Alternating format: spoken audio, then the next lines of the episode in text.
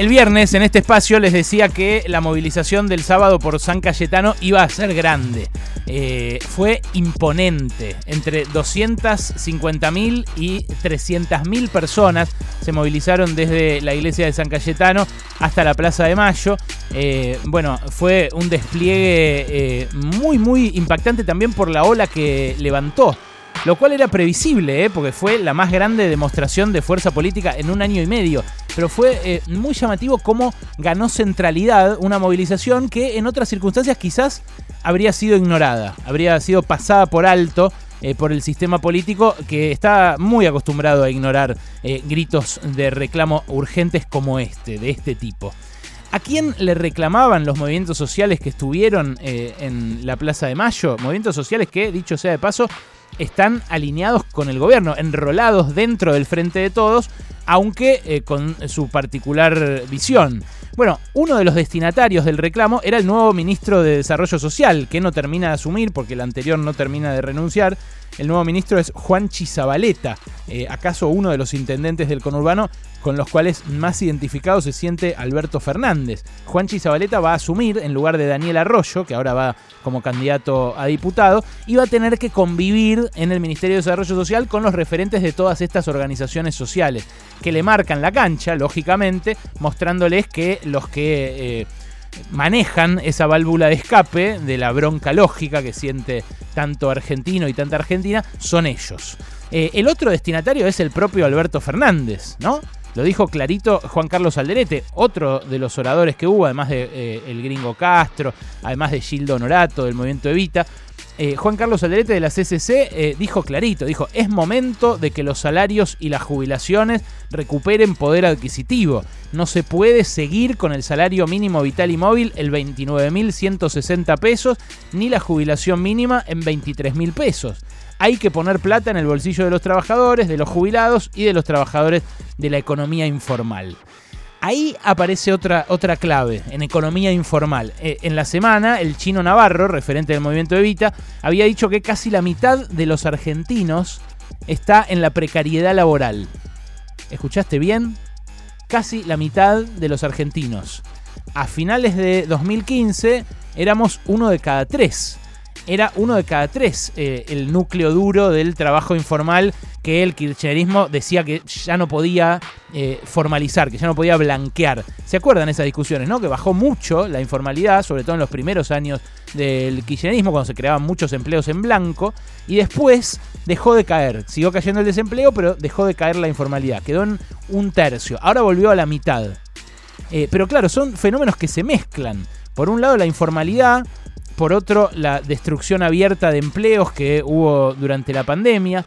Eh, por otro, la dinámica propia de un capitalismo que cada vez necesita menos gente, pero a la vez cada vez produce más y cada vez da más ganas de consumir. Entonces eh, emerge eh, un, nuevo tipo de excluidos. El excluido que está excluido del consumo, pero incluido en la reproducción del sistema de, de muchas maneras. Y ahí aparece lo marginal que es muy difícil de definir, igual que lo trucho.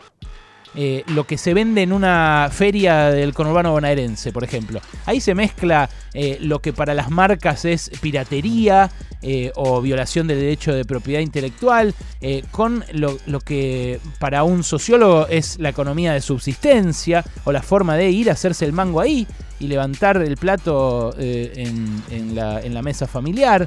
Es un continente gigantesco que engloba muchas realidades. Engloba al programador de software que no sabe que está, es también un precario, pero que después no puede cobrar su guita cuando vende un servicio al exterior o cuando trata de, de laburar para alguien acá, porque lo negrean, porque lo tienen un tiempo, porque no le dan un empleo estable. Entonces, eh, eso, eso que empieza a acumularse en los márgenes, el trabajo informal, el trabajo irregular, el trabajo salteado, ¿viste? Como antes le pasaba a los obreros de la construcción. Un pintor, un herrero, un plomero que tienen muchas obras de repente y después de repente no tienen. Bueno, eso les pasa cada vez a más gente. Es la dinámica de, eh, trabajo post-neoliberal que nos toca atravesar a todos. Pero claro, eso se mezcla con eh, un país empobrecido, empobrecido primero por dos años desastrosos en lo económico, como fueron los de Macri, y después este año y medio, que también fue desastroso, el gobierno dice por la pandemia, pero que también, eh, bueno, podría no haber sido tan grave habiendo tomado otras decisiones algo más audaces. En ese continente gigantesco florecen también muchos prejuicios, mucha, mucha, mucho miedo, mucho odio. Y entonces eh, aparecen notas como la que este fin de semana sorprendió a muchos eh, en el diario La Nación, que se titula Marginalidad Organizada, el nuevo peronismo. una nota de Francisco Olivera que lo define así, dice, Marginalidad Organizada, el nuevo peronismo. La Argentina se vio forzada a dar institucionalidad a lo que en otras latitudes es solo emergencia. La tensión entre el ámbito del trabajo y el de la exclusión se agravó con las últimas crisis y con el COVID. Un diagnóstico que eh, el, de, la crisis agravada lo comparto yo 100%, pero la definición de que el peronismo ahora es marginalidad organizada es parte de eh, ese miedo, ese fantasma que genera en determinados sectores de la población, en los sectores más conservadores, más de derecha, el pueblo que desconocen y que eh, entra en una espiral, de la mano del peronismo también, que no lo estoy queriendo culpar para nada, entra en una espiral de deterioro social sin precedentes. Entonces, eh, Diego Santilli, el fin de semana, que está intentando arañar votos ahí en, en la provincia, en ese territorio al cual le hablan desde una distancia tan, tan grande, Santilli decía, eh, la gente no va a las plazas en el conurbano porque sabe que están los narcos. La gente no va a las plazas en el conurbano porque sabe que están los narcos. Yo estuve en plazas este fin de semana. Están llenas. El sábado, que era un día lindo, estaban hasta las pelotas en todo el conurbano. Mauro, eh, que vive en Ballester, también, me imagino que la tenés ahí cerca, eh, fue también. Eh, y la verdad que ese, esa fórmula, ese, ese, homologar conurbano a narco y a villa y a marginal, eh, es, eh, es, algo que eh, también muestra hasta qué punto el sistema político tomó distancia. de, su pueblo. En este caso la oposición, claramente, ¿no? Un candidato porteño que está intentando ser trasplantado, como en el juego Operación, al, al, conurbano bonaerense, a un conurbano que le es absolutamente esquivo. Pero es algo que le pasa al establishment también. y que le pasa mucho. Eh, hay un sacerdote, un eh, cura jesuita muy interesante que se llama Rodrigo Sarazaga, eh, que suele hablar con empresarios, suele ir a coloquios empresarios del de idea, yo lo escuché por ejemplo, y suele decirles, che, miren ahí, miren que ahí está pasando algo.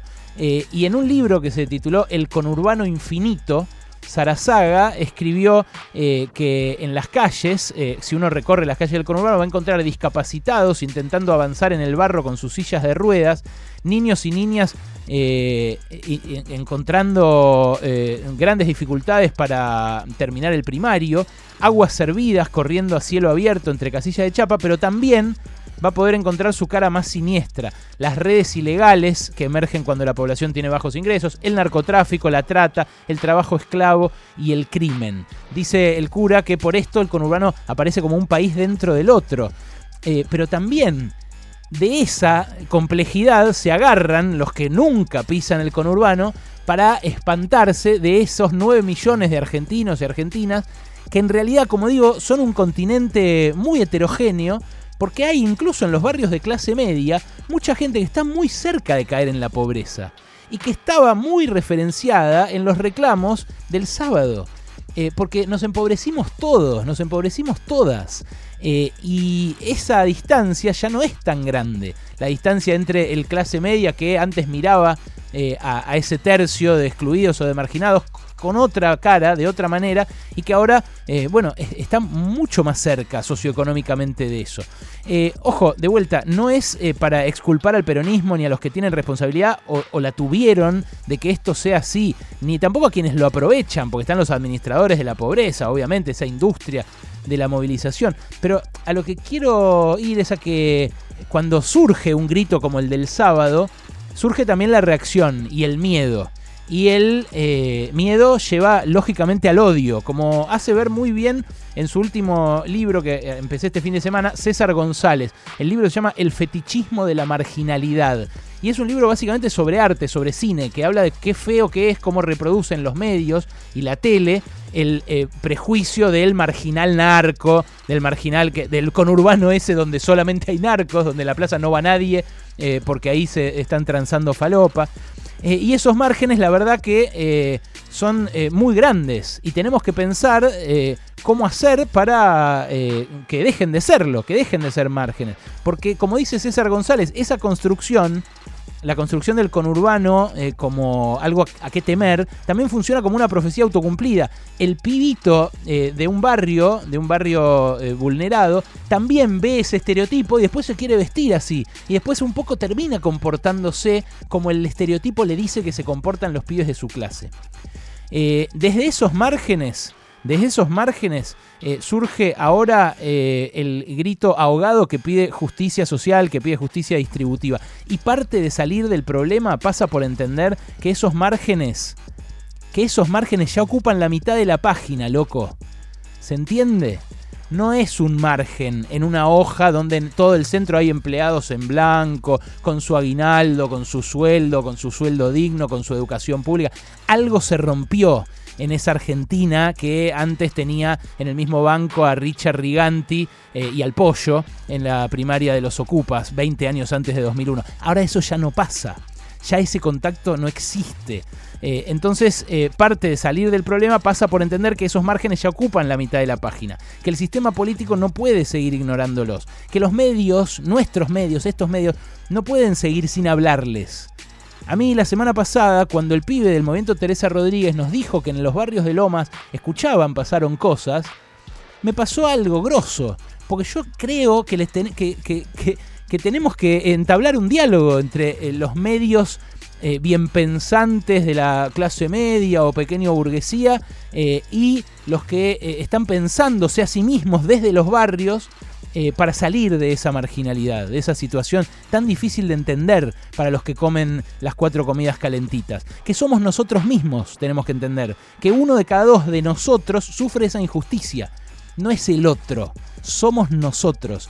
Y para reconstruir la Argentina, después de la pandemia, después de Macri, después de tanta desidia también del peronismo conservador, de tanto pobrista, limosnero, vamos a tener que hacerlo entre todos, desde los márgenes hasta el primer renglón. Eso es lo que va a hacer que el grito de los márgenes sea escuchado.